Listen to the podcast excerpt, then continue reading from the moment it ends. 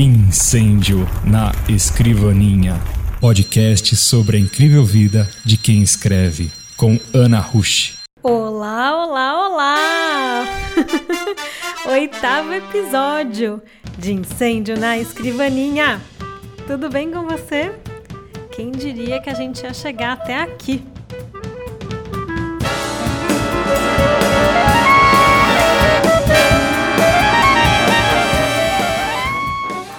O episódio de hoje é especial e integra a campanha nacional interplanetária O Podcast é Delas. É uma campanha anual organizada por Domênica Mendes e Rodrigo Basso que ocorre durante o mês de março. Essa já é a terceira edição do projeto. O tema será Mulheres e a Escrita no século XXI. Nós vamos ouvir a escritora e tradutora Francesca Cricelli e a escritora e crítica literária Andrea Catropa falarem a respeito dos desafios e também de conquistas e alegrias de mulheres que atuam na literatura. Este episódio foi gravado com uma pequena plateia na Escrevedeira, um lugar muito agradável que oferece cursos e eventos literários na Vila Madalena, em São Paulo. Obrigada aí uma vez mais ao pessoal da Escrevedeira que nos acolheu. Assim, você também vai poder ouvir os comentários da nossa querida e afetiva plateia, formada por Cristina Ventura, Elton Fularneto, Pilar Bu e Viviane Nogueira, que estiveram conosco para a gravação. Este programa faz parte da campanha O Podcast é Delas 2019, uma iniciativa criada para inserir e promover mais mulheres na mídia podcast. A campanha ocorre sempre no mês de março e essa é sua terceira edição. Para encontrar mais podcasts participantes, procure pela hashtag O Podcast é Delas 2019 ou hashtag O Podcast é Delas nas mídias sociais e siga arroba o Podcast é Delas. Meu abraço cheio de tinta, então, vai para todo mundo nessa podosfera gigante que participa da campanha.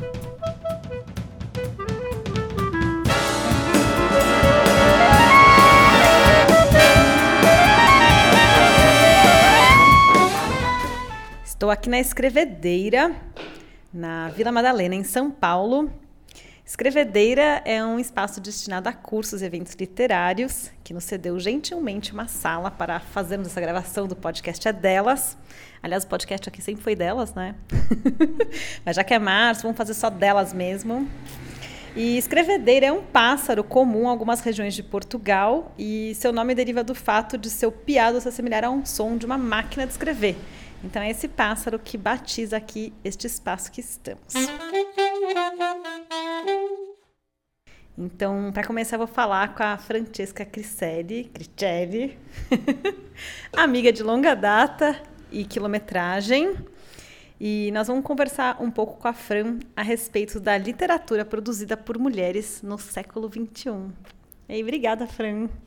Ana, querida, eu que agradeço. Fico super feliz e honrada de estar aqui com você e com os amigos e amigas para conversar um pouco sobre isso. Então, vou me apresentar. Meu nome é Francesca Cricelli, eu sou poeta, tradutora, pesquisadora. Estou tentando terminar o meu doutorado em estudos da tradução. Eu estudo cartas de amor do Giuseppe Ungaretti e traduzo essas cartas. É, e recentemente comecei a escrever prosa também, algo que não pertencia ao meu universo, não era um desejo assim muito claro. Mas uh, eu comecei a colaborar com algumas revistas escrevendo sobre as minhas viagens como poeta pelo mundo e acabei decidindo colocar isso num livro que vai sair em breve. Fiz uma, um experimento, digamos, no final desse livro com uma prosa autoficcional, que é um pouco o caminho que eu quero seguir. É, até o final do ano, me dedicar a um uh, romance autoficcional, narrando algumas questões sobre a, a, minha mudança do Brasil para a Itália, depois da Itália para a Malásia e esse percurso de adquirir diversas línguas e de que forma isso tem um efeito na identidade e na escrita. que mais? Falo mais coisas? Tá bom.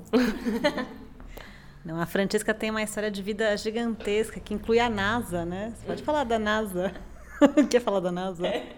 Ai, que legal, Ana, que você sabe bem a minha biografia, então pode fazer essas perguntas que nenhuma outra pessoa no mundo pode fazer.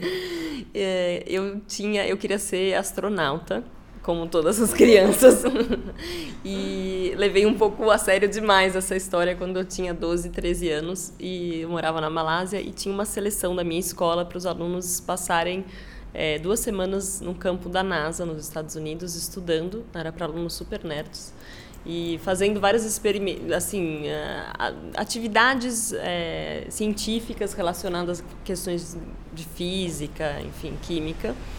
E eu não falava quase nada de inglês nessa época. Eu tinha acabado de chegar, fazia seis meses na Malásia, mas eu tinha essa ideia que eu queria ser astronauta. E meu pai falava, filha, mas você sabe que tem astronauta que não vai para o espaço, eles ficam assim na Terra. Você poderia fazer isso. E eu falava, não, eu era bem dramática. Eu quero ir para o espaço, tudo tinha que ser muito dramático, obviamente. A questão provavelmente já era aí uma da escrita, né? Então eu acabei passando duas semanas nessa época nos Estados Unidos fazendo um treinamento na NASA. Então, mas é um começo de é, surgir o desejo talvez de escrever coisas fantásticas, né? Porque tudo é escrito aqui, mesmo não sendo literatura fantástica, tem um aspecto de fantástico. Gostaria de te perguntar se tem alguma mulher, alguma escritora, é, ou a mais de uma escritora, que pode servir para você como modelo, né? Estou perguntando isso porque quando a gente começa a estudar questões relativas a gênero, sempre falta um pouco para as garotas e às vezes até para mulheres, inclusive feitas, ter alguém assim que fala: nossa, essa pessoa fez isso, então é viável, então posso fazer também. Né? Então, se você tem alguém que você poderia mencionar. Eu acho que eu tenho vários modelos. Antes de pensar em escritoras, eu fico pensando nos modelos. Eu cresci numa família bem matriarcal, assim, que a figura da minha avó é uma presença muito forte, a minha mãe e minha tia. Então, eu tive a sorte, o privilégio de crescer numa família onde não existia o discurso que não é possível fazer isso porque se é mulher. É, não tinha nenhuma diferença. Acho que meus pais me criaram é, como como se eu fosse um filho. Não, não teve uma diferença filho ou filha. Então eu cresci pensando e sentindo que eu poderia fazer qualquer coisa e, e claro, há os limites né, da vida normal, da nossa capacidade, da, das nossas da classe social onde a gente nasce, das nossas oportunidades. Então, eu tive esses três exemplos bem fortes e acho que habitam também esse novo texto que eu quero escrever. E como escritoras, é, eu acho que na, no, no, meu crescimento eu sempre fui exposta muito mais a homens escritores do que a mulher, mas por uma culpa talvez de como são os, os como eram os programas nas escolas é, na, na, na, do pessoal da minha geração. Então acho que tem um pouco isso. Uh, e aí me encantei pela escrita em geral, sem pensar se eram homens ou mulheres. E aí, com o tempo, as coisas foram mudando, né? se abrindo mais, e eu fui buscando outras referências. Então, eu penso muito também nos contemporâneos e nas contemporâneas, além de me sentir privilegiada por ter muitas amigas escritoras com quem eu convivo, troco ideias, mostro os meus trabalhos, como você, André, daqui a pouco, outras pessoas do nosso círculo assim de, de conhecidas. Eu tive é, a sorte no, na Flip do ano passado de ser convidada pela Mariana para gravar uma entrevista para o Bom de Ler, canal muito legal, com várias escritoras. E, e aí, essas coisas da internet e da vida. Uma escritora que eu super admiro, mas que eu nunca teria, sei lá, procurado, mas que eu vi andando na rua porque morava no meu bairro, a Carola Saavedra, viu meu vídeo e me procurou. Aí eu queria, assim, me trancar num lugar e dar um gritinho um momento, tipo, ai, meu Deus. aí eu tentei ser normal, não fazer nada disso. E aí encontrei ela ainda na rua várias vezes. Eu olhava para ela com vontade de falar oi, mas eu tinha vergonha. Mas ela já tinha me adicionado no Facebook. Na época, acho que ela sabia qual era a minha cara. Bem ridícula a história, mas eu tô abrindo o coração falando a verdade. Até que um dia a gente marcou é, para tomar um café, e eu ainda não tinha lido o último livro dela. E, e aí eu, bem sem vergonha, mandei é, não só o meu livro de poemas para ela, mas mandei essa prosa. E aí depois fiquei passando mal, pensando, ai, que horror, que idiota, eu fui mandar isso, ela queria ser minha amiga, agora ela vai ver que eu sou péssima. E aí ela me chamou para o café e falou que gostou muito do meu texto. Aí eu tinha vontade de gritar no meio do café, mas mantive, assim, minimamente uma, um cara de pessoa normal. E eu acho que foi muito incrível essa experiência de ter uma escritora que eu admirava, já que admiro muito, que tem essa questão das línguas, né, de, enfim, ter nascido em outro país, de ter vivido muito numa cultura falando inglês e alemão e depois escolher escrever em português e assumir isso, é, eu sempre me, me inspirou muito. E aí conhecer essa pessoa, sentir que eu tenho uma afinidade para além da, da questão literária e, e sentir assim que ela me disse não, continue escrevendo, você escreve bem. Então isso foi muito muito encorajador. Eu acho que todas as mulheres que escrevem é, tem que manter uma abertura para outras mulheres que escrevem e também as pessoas mais jovens que estão começando, porque é preciso ter alguém com mais experiência, com mais estrada que é, indique, que diga sim ou que diga não, melhor melhorar isso. E eu acho que é uma experiência de crescimento muito importante. É, e é bom, assim, tem um lugar confortável de conversar sobre isso com outra mulher escritora. É, não que não tenha valor falar com um homem escritor, mas é, é, um, é um pouco diferente, às vezes, o lugar, porque às vezes a gente sente que tem que se adaptar é, aquele padrão do que é aquele homem escritor. Não todos os homens escritores são assim, mas, enfim, existe um pouco esse peso. E eu acho que é, as mulheres têm um acolhimento de uma pluralidade de vozes, de uma narrativa que não é única, porque eu acho que tem a ver muito com com a, a nossa essência, né, de, de, de, ter essa coisa múltipla. Então isso foi muito importante. Eu já deviei da pergunta, mas é. E a outra escritora que até queria ler um trechinho micro aqui é a Glória Ranzal que não sei se você já ouviu falar, que é essa escritora é, que já faleceu em 2004, a americana e mexicana, é, e ela tem um, um, livro muito legal que chama Borderland, que ela vai misturando o inglês, ela escreve inglês e, e em espanhol. Eu ia falar português, bem louca. E, e tem uma coisa que ela fala sobre essa questão do exílio e da escrita. Tem, é, ela escreve uma carta em 1980, e, 1980, que é uma carta para as mulheres escritoras do terceiro mundo.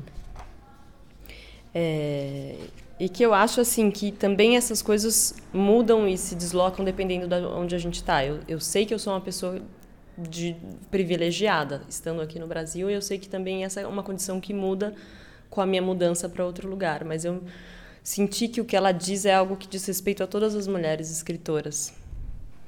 E ela fala: Nós sabíamos que éramos diferentes, separadas, exiladas do que é considerado normal, o branco correto. E à medida que internalizamos este exílio, percebemos a estrangeira dentro de nós, e muito frequentemente, como resultado, nos separamos de nós mesmas e entre nós. Desde então, estamos buscando aquele eu, aquele outro e umas às outras.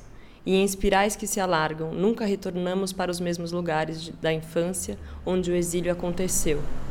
Primeiro nas nossas famílias, com nossas mães, com nossos pais.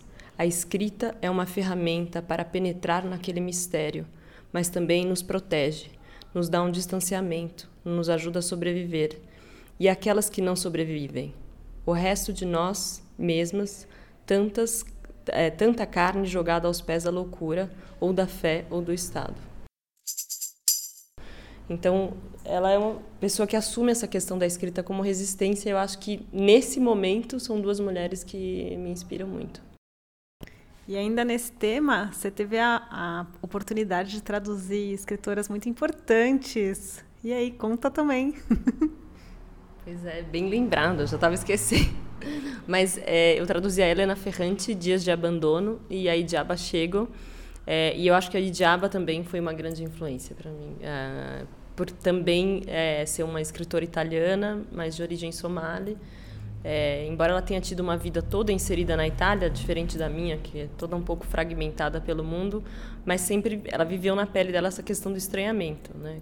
Com a diferença, claro, muito maior por ela ser uma mulher negra na Itália, o que isso significa. Mas uh, lendo e traduzindo ela, eu pude sentir, rever certas questões assim que me atravessaram durante a minha vida e a forma em que ela ela coloca isso, né? Eu acho que é muito interessante porque ela amarra uma narrativa que é muito rica, que se sustenta muito bem. Então, também, com certeza, não vejo a hora de sair o próximo livro dela para poder traduzir também. Legal. E o podcast é nosso, né? É delas. E isso acontece porque, sem dúvida, no Brasil houve uma alteração no status das mulheres nas últimas décadas, né? E na cultura eu acho que isso é bem visível. Queria que você comentasse o que, que você sente assim que ocorreu de diferente, a gente pensar aí nos últimos 10, 15 anos.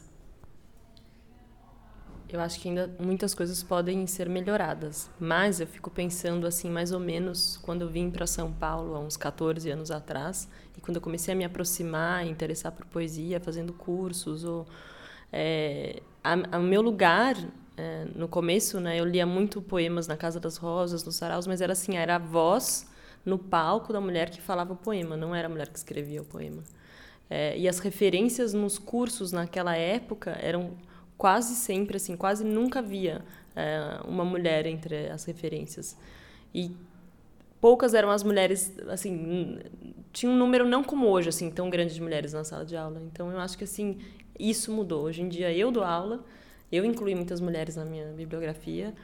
É, tem maioria das minhas alunas são mulheres. Então eu acho que existe uma questão da gente se apropriar, né, de um espaço é, me faz pensar num autor é, que eu estava lendo esses dias também com os meus alunos, é, Naipaul. É, ele, ele é citado por uma escritora chamada Eva Hoffman, num ensaio dela de umas palestras na New York Public Library sobre ser estrangeiro, né, escrever em outra língua.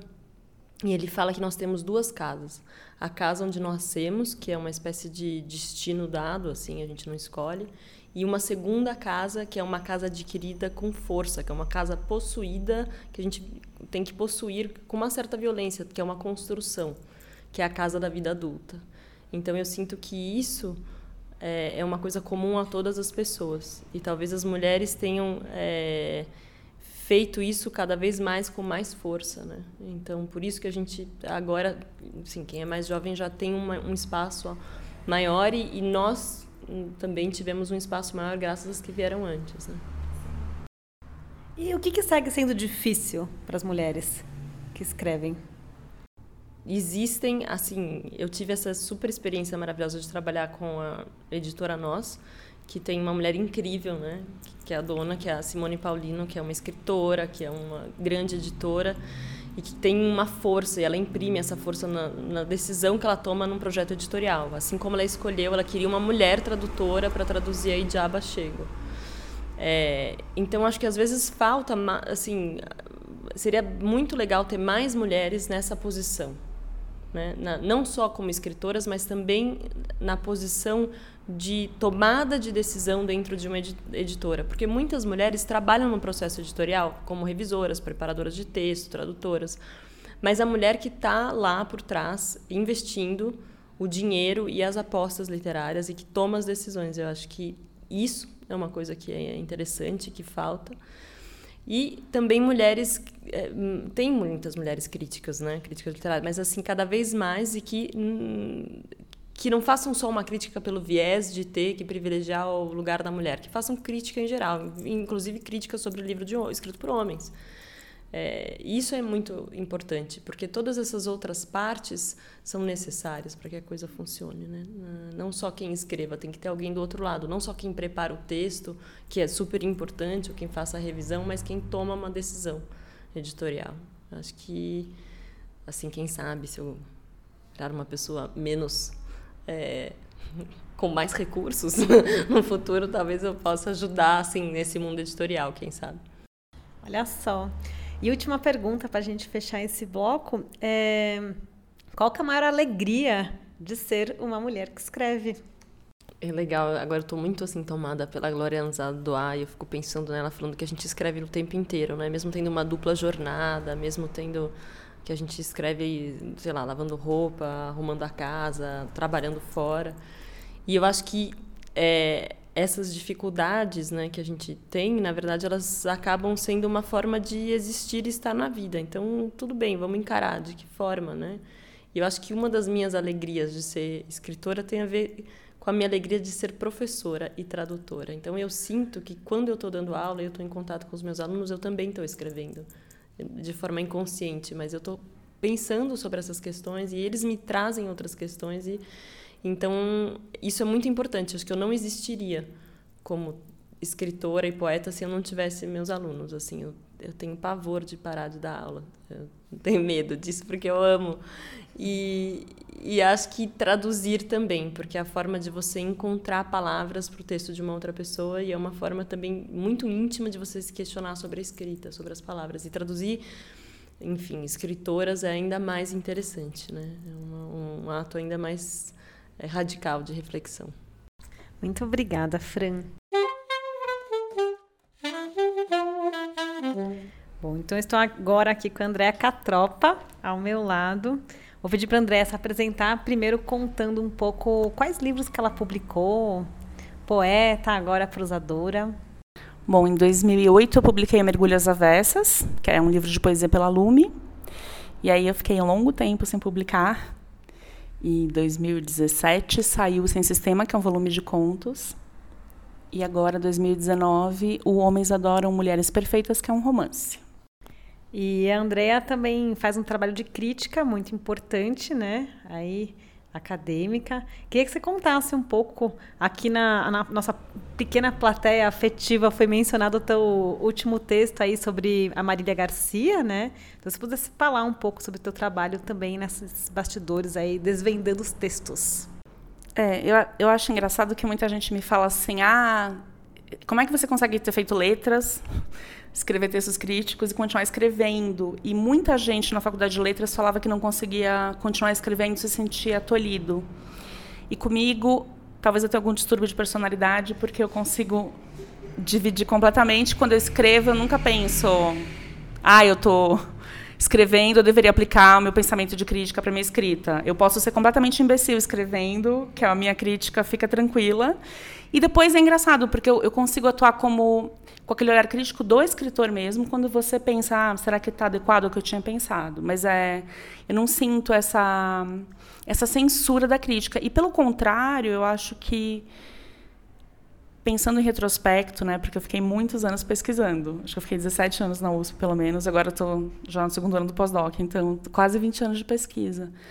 E, e eu acho que, para mim, a disciplina acadêmica foi uma coisa boa porque eu sou uma pessoa muito deslizante, eu tenho muitos interesses, é, e, e, a obrigação, às vezes, de fazer um relatório de uma bolsa ou de fazer um trabalho com pessoas que já me conheciam. Eu queria fazer o melhor possível. Essas pessoas cobravam isso de mim. Eu acho que isso me obrigou a ter algum foco. Eu não consigo, eu já percebi, eu não consigo falar assim, eu vou fazer um artigo e ficar só naquele artigo um mês eu preciso oscilar, ir para o meu texto acadêmico, preciso para outras pesquisas, preciso para o texto de criação.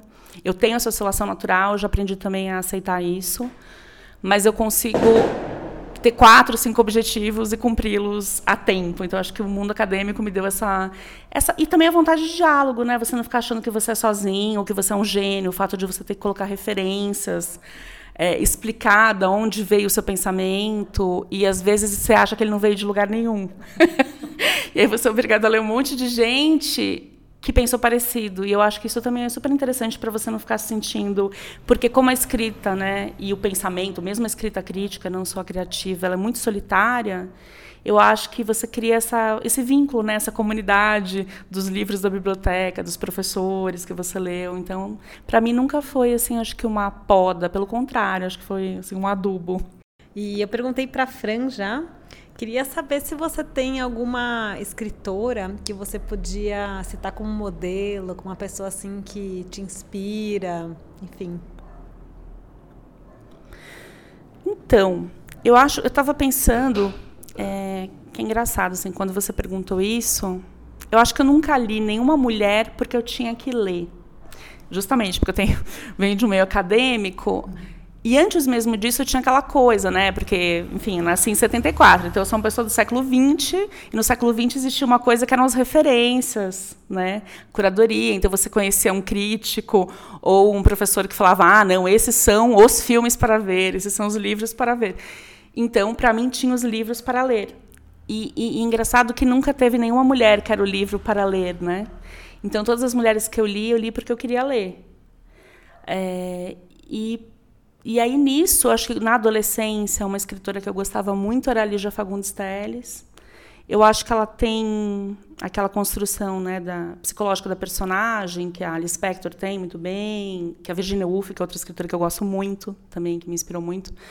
Mas eu acho, eu gosto, acho interessante na, na Lígia Fagundes Telles que ela tem um aspecto que é muito sensorial, muito sensual, no sentido de puxar para os sentidos mesmo. Então tem toda a psicologia das personagens, mas tem também uma, uma questão sensorial que que envolve muito, sobretudo quando você é muito jovem. Então, acho que ela é uma escritora muito mal avaliada e muito né, subestimada. Porque ela é uma escritora que, que realmente dá um prazer de leitura para o para o leitor que está iniciando e mesmo depois, né?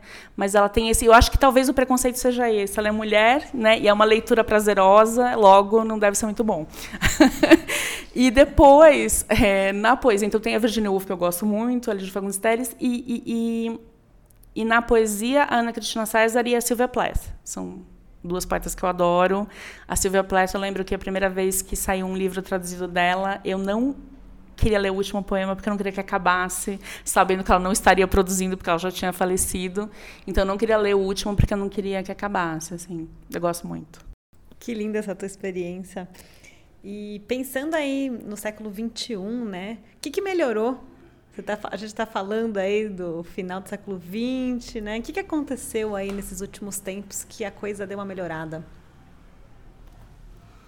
Eu acho que teve uma mudança rápida, sim, né? não só em relação às mulheres, mas acho que em relação a todas as minorias, em relação a direitos humanos, houve uma, uma conscientização, despertar mesmo. E eu acho que justamente a força disso, né, que era uma força represada, ela agora gera uma reação muito conservadora, mas é impossível. Por mais que queiram voltar à década de 30 nas escolas, né, nos costumes, assim, é impossível. Porque aí assim, as pessoas já saíram do armário, as mulheres. É, eu reparo que assim, as mulheres, há muito tempo, por exemplo, no meio acadêmico, né, é, nós vemos muitas professoras. Quando eu fui fazer letra, só tinha mulher. E é muito engraçado porque eu falava, ué, mas onde foram parar todas aquelas mulheres? E o que eu fui percebendo é que dependendo o que acontece é que você não tem não é que você não tem mulheres atuando na literatura e na crítica é que conforme vai subindo a cadeia de prestígio elas vão escasseando isso é uma questão né então eu lembro quando eu fui para o doutorado também já faz alguns anos isso mas assim mesmo naquela época que não é tão longe de agora já tinha uma proporção muito menor de mulher no doutorado do que tinha na graduação. Graduação eram quase todas. Aí, de repente, no doutorado apareceu um monte de homem. Não sei de onde eles vieram.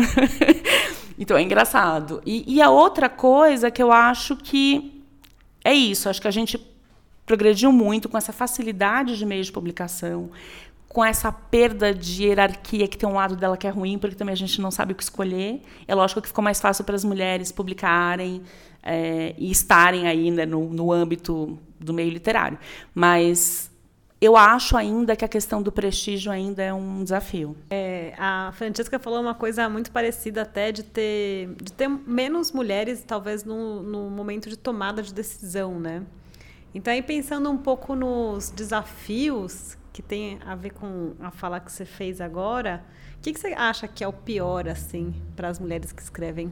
Eu acho que é uma de alguma forma, é uma ideia de que quando uma mulher fala, ela fala de uma coisa que é muito particular. Então, o homem fala da humanidade e a mulher fala da condição feminina. É, eu acho que ainda existe isso. Eu sempre me lembro, não sei nem se eu já te contei, Ana, do professor de gramática, que eu tinha adorado ele. Ele dava umas aulas super estimulantes, desmontava a gramática. E aí, um dia, ele falou assim: jarra é o específico do jarro, que é universal. Eu falei, mas por quê? Ele falou, porque é assim a formação de substantivos. É, o masculino é o universal, é o neutro. O feminino é o específico. Aí eu falei, professor, isso é uma construção cultural. E não é uma construção cultural, é uma construção gramatical. É assim que funciona a língua. É, e eu não conseguia assim, dialogar com ele. É, e era um professor que eu gostava bastante. E aquilo me decepcionou muito, porque ele era uma pessoa que tinha achado uma metodologia nova, tudo tinha sido muito estimulante até aquele momento, e ele não conseguia perceber que o fato de considerar que o feminino é um específico. E eu acho ainda, eu percebo isso ainda no meio literário, que às vezes o específico é considerado da mulher. Então, quando você fala de maternidade, fala do ambiente da casa, pensar na Helena Ferrante, por exemplo, né? Já está falando de Nápoles, já está falando da Itália, está falando da construção da sociedade italiana, né? E, mas a gente tende a considerar, falando de mulheres, de família, aqueles assuntos mesmo de mulher, né? Não, tem, a, tem um texto da Susan Willis que ela fala uma coisa ótima, que ela fala que os homens, por serem dominantes, eles não têm gênero. Então, quem tem gênero são as outras pessoas. E só para fechar esse bloco, queria saber qual que é a maior felicidade de ser uma escritora, né? Já que a gente está em março, o podcast é nosso. Eu acho que como nós mulheres em geral ficamos nessa posição lateral, ninguém espera nada da gente, isso dá também uma liberdade, né, muito grande, porque não sei, a ideia teoricamente é que você não vai chegar em lugar nenhum mesmo que você escreve, o que você escreve não é sério, não interessa para muita gente. Então, eu acho que isso te permite não se sentir é, vinculada a certas coisas muito não estou falando, é, obviamente isso é idealizado assim, obviamente tem mulheres que adoram lutar por poder, né? E tem mulheres que gostam de se inserir, né, nessas estruturas de poder. Mas em geral, como nós mulheres falamos de um lugar que a gente nem pode sonhar com isso, eu acho que isso dá uma liberdade muito grande e essa possibilidade de escrever só porque você gosta mesmo, né? Ah, bonito. Obrigada. Depois de ouvir a Francesca e a Andrea, eu pedi para quem estivesse ali na sala fazer algum comentário também, para a gente ter um registro, então, desses comentários da nossa plateia. Olá, galera! Meu nome é Pilar Boom, é, sou poeta, pesquisadora, e professora de literatura. É uma honra estar aqui na gravação do podcast. É, a Ana pediu para conversar, falar rapidamente. Eu e a Vivi Nogueira vamos começar um projeto novo em Osasco, Ler Mulheres Osasco. Queremos iniciar em abril, se tudo der certo, mas ainda não temos uma data definida, então fica no ar, né? É, fiquem ligados que a gente vai trazer depois mais informações. Mas tá aí. Galera de Osasco, por favor, fiquem atentos. Uh, acho que para esse ano ainda eu lanço o meu segundo livro, O Bruxisma, pela editora Urutau. Também é outra coisa que vai ficar no ar. Quando eu souber do lançamento, eu aviso. Várias coisas bonitas estão acontecendo. Eu sou Elton Furlaneto, sou amigo da Ana e é, também estudo literatura há bastante tempo, gosto muito de literatura e tive a sorte de. É, eu fiz um mestrado sobre ficção científica. No meu mestrado, eu estudei é, três livros, um deles era com dois autores, e os quatro autores que eu estudei, então, eram homens brancos, héteros norte-americanos dos anos 50. E daí, na minha, no meu doutorado, eu fiz uma, uma mudança, assim, eu quis mudar a época, na verdade. Começou assim, falei, ah, os anos 50 é muito chato lá nos Estados Unidos, macartismo e tal. E daí eu fui pro, pro outro lado e quis trabalhar com os anos 70, que eu achava que ia ser muito mais interessante, e foi mesmo, é, de estudar o período histórico. E eu mudei para uma autora. Eu peguei uma autora só e peguei dois romances dela e essa decisão meio que mudou minha vida, porque foi a Marge Pierce. Eu estou traduzindo agora um romance dela que eu estudei no doutorado. Conheci ela pessoalmente, fiz um curso de poesia com ela lá nos Estados Unidos, na época que eu estava fazendo o doutorado de sanduíche. Então foi uma experiência muito legal é, que me fez, que me abriu a mente para conhecer muito, ler bastante e, e eu vejo agora assim na, na, minha pilha de coisas, de leituras para fazer e as pessoas com quem eu tenho convivido são a, as mulheres que escrevem, né? Então eu, eu me descubro muito nessas leituras e, e, gosto bastante, por isso que eu fiquei muito interessado de vir participar uh, do podcast, assim, representar o, o, a, ala masculina, assim, né, do, do, do, do podcast, mas de uma maneira assim que a, a minha experiência é só, é, enfim, tá, tá muito associada com essa questão do, do, das mulheres escrevendo, né, das mulheres é, é, eu traduzindo, inclusive eu tenho até um outro projeto com umas amigas, a gente está traduzindo uns autores em domínio público tal, e aí todo mundo, toda reunião que tem, são, são quatro mulheres e eu, e aí toda reunião que tem elas falam dos autores e é sempre homem, e aí eu falei, eu vou traduzir mulher, então o meu, a minha parte do projeto também é traduzir mulher, e, e é bem engraçado, assim. Oi, eu sou Viviane Nogueira, é... queria primeiro falar, fazer um comentário que o Elton falou aqui que ele era a parcela masculina aqui do, do dia de hoje. E foi muito bonito isso, assim, que foi uma parcela masculina da escuta, né? E não só de uma escuta de estar tá ouvindo o que você está falando, mas também uma escutativa, assim, né? Porque traduzir mulheres é, é fazer bastante pela gente também, né?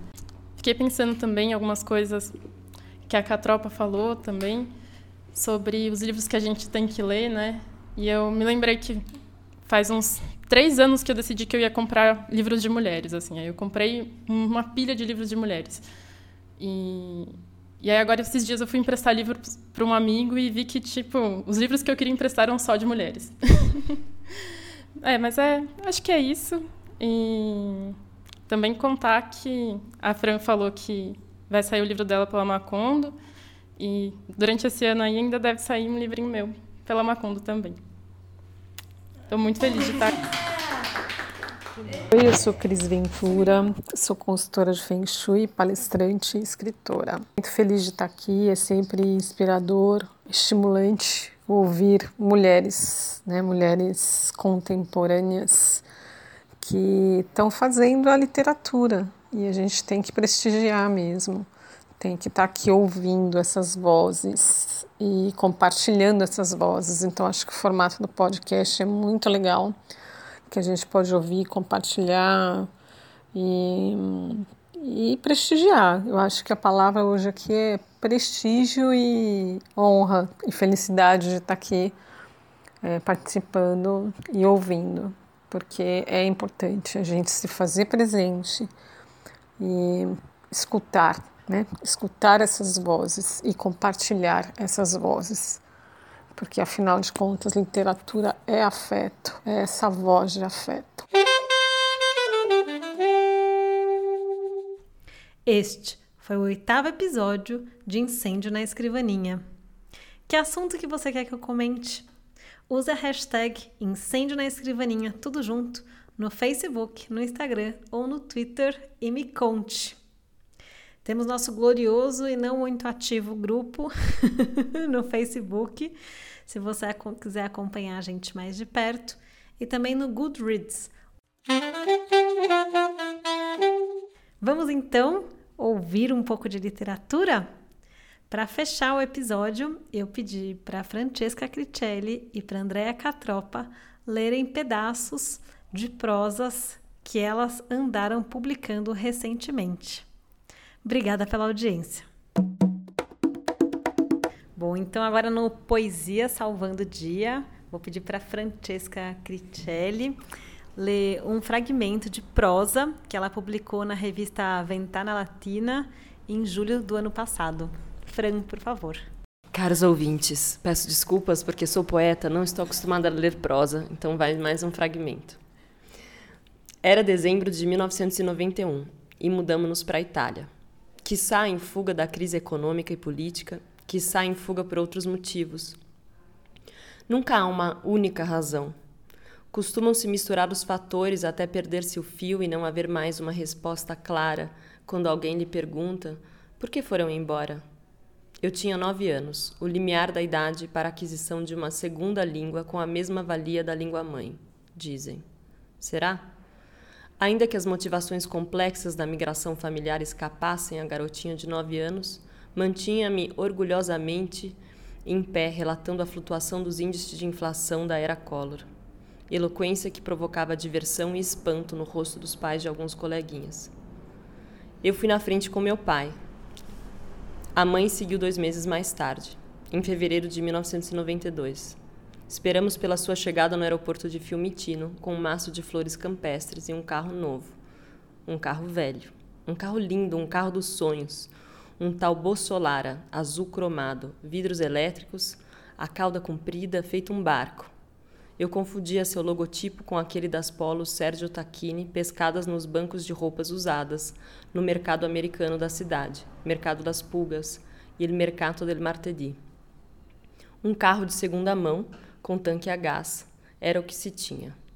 Um carro de Zingari, que destoava em marca, cor e idade, afastando-se das pretensões da classe média italiana, imersa na bonança neoliberal dos anos 90. O veículo que me fazia sonhar, tão diferente do Fiat 127 azul marinho que tivemos ou do Escort da Ford, com teto solar, denunciava, por outro lado, a marginalidade de uma família munida de documentos e à procura de uma nova vida.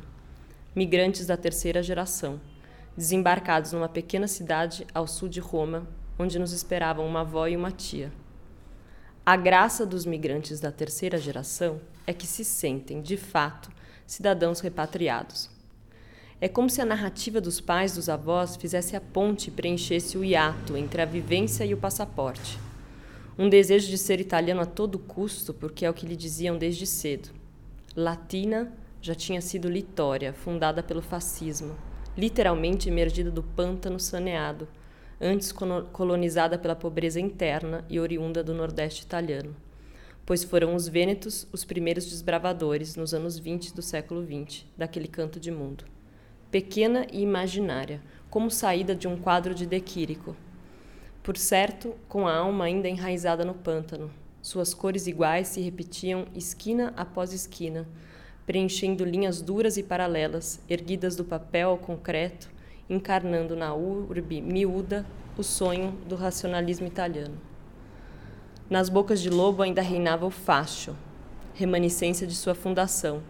Nas praças e pelas esquinas, esculturas heróicas, as calçadas rarefeitas e as ruas emburacadas, esburacadas. Decaindo aos poucos, sob a intempérie do tempo, ainda restavam as marcas da aspiração de um regime. Rushudon carrega em sua mochila uma vasilha de plástico com ração para gatos. Toda manhã, enquanto atravessa o campus da Universidade de Pequim, onde leciona, antes de começar o seu dia de trabalho, visita os bichanos que vivem soltos entre as árvores e pedras daquele jardim infinito. Sob as pessegueiras floridas atrás dos chorões à beira do lago, entre as colunas dos prédios da administração. Quando nasceu sua filha, teve de arranjar outra moradia para o felino doméstico e, desde então, mantém uma relação livre e proveitosa com os gatinhos do campus. Todos os dias após as aulas, Ru leva a filha até o lago para contarem quantos patos estão por lá. A pequena mantém uma contabilidade sobre as penas e bicos e todos os dias observa quantos a mais ou a menos deslizam sobre as águas. Onde estarão os que faltam hoje? Os gatos da Universidade de Pequim são tão diferentes dos que cá vivem trancafiados com seus donos em apartamentos. Alguns espiam tristonhos pelas redes de proteção e, às vezes, à noite, entoam um lamento solitário. Os gatos do campus da Universidade de Pequim são gordos e têm o pelo grosso, sujo, a cara redonda. Movem-se lentamente como antigas deidades. Há algo oracular em seus olhares, na Islândia, também são robustos os gatos, altivos e coloridos, caminham livres e encoleirados por toda Reykjavik. São destemidos e dados. Aproximam-se à procura de pernas para enroscar seus rabos. Não é preciso ter ração à altura da mão para conquistar um gato islandês. Bom, então vou ler um trecho do meu romance Homens Adoram Mulheres Perfeitas, que foi lançado em 2019 pela Patois e contou com apoio do edital de publicação de livros da cidade de São Paulo. Esse é o prólogo. Do metrô ao prédio cinzento andou sete quadras. Com aquele calor era o suficiente para deixá-la com ar de cansada. Procura no celular o número 21. Enquanto espera autorização para entrar, vasculha a bolsa. Com as mãos, vai apalpando e desenhando mentalmente as formas dos objetos. Minúsculas arestas metálicas, chave. Superfície ovalada e fria, espelho. Lâmina cortante pontiaguda, seu amuleto. tubinho de plástico, enfim, o gloss cor-de-rosa. Esconde-o dentro do punho fechado enquanto passa pela guarita. Não gosta de revelar para ninguém os segredos dos seus encantos. Quando entra no elevador, vira-se logo para o espelho. Não foi surpresa ver o buço coberto por gotículas finas. Esquecida da câmara de vigilância, usa o indicador para ir pressionando a região ao redor dos lábios e secar a pele sem borrar a maquiagem. Rosqueia a tampa do tubo e aperta até que saia dele a substância colorida e pegajosa. Passa com o dedo o brilho nos lábios. Olha para baixo e percebe que já aparecem as primeiras linhas sobre seu colo. Ainda assim, abre um botão da camisa e sobe um pouco a saia, dobrando para dentro o colo de tecido grosso. Antes que o elevador pare, afasta-se do espelho para se ver melhor. Ajeita no pescoço a corrente de ouro e o pingente em forma de caranguejo que o avô lhe deu quando fez 15 anos. Dá mais um passo para trás, coloca a mão na cintura, abre outro botão e simula um sorriso antes de voltar as costas para seu reflexo e sair para o corredor. Bom, então aqui é um trechinho já de uma cena que já está começada e o Eduardo, que é esposo da Marina, vai escrevê-la. Marina estaria belíssima com o traje de sexta-feira, a saia rodada branca povoada de florezinhas amarelas, os cabelos escuros e lisos divididos ao meio. É certo que necessitava de cuidados e dependia dos outros para toda e qualquer ação, mas algo inato nela era a perfeição. A pele, o caráter, o porte, tudo involuntariamente perfeito. Você ouviu Incêndio na Escrivaninha com Ana Rush. Locução de Max Tab pela Sens Rádio Podcast.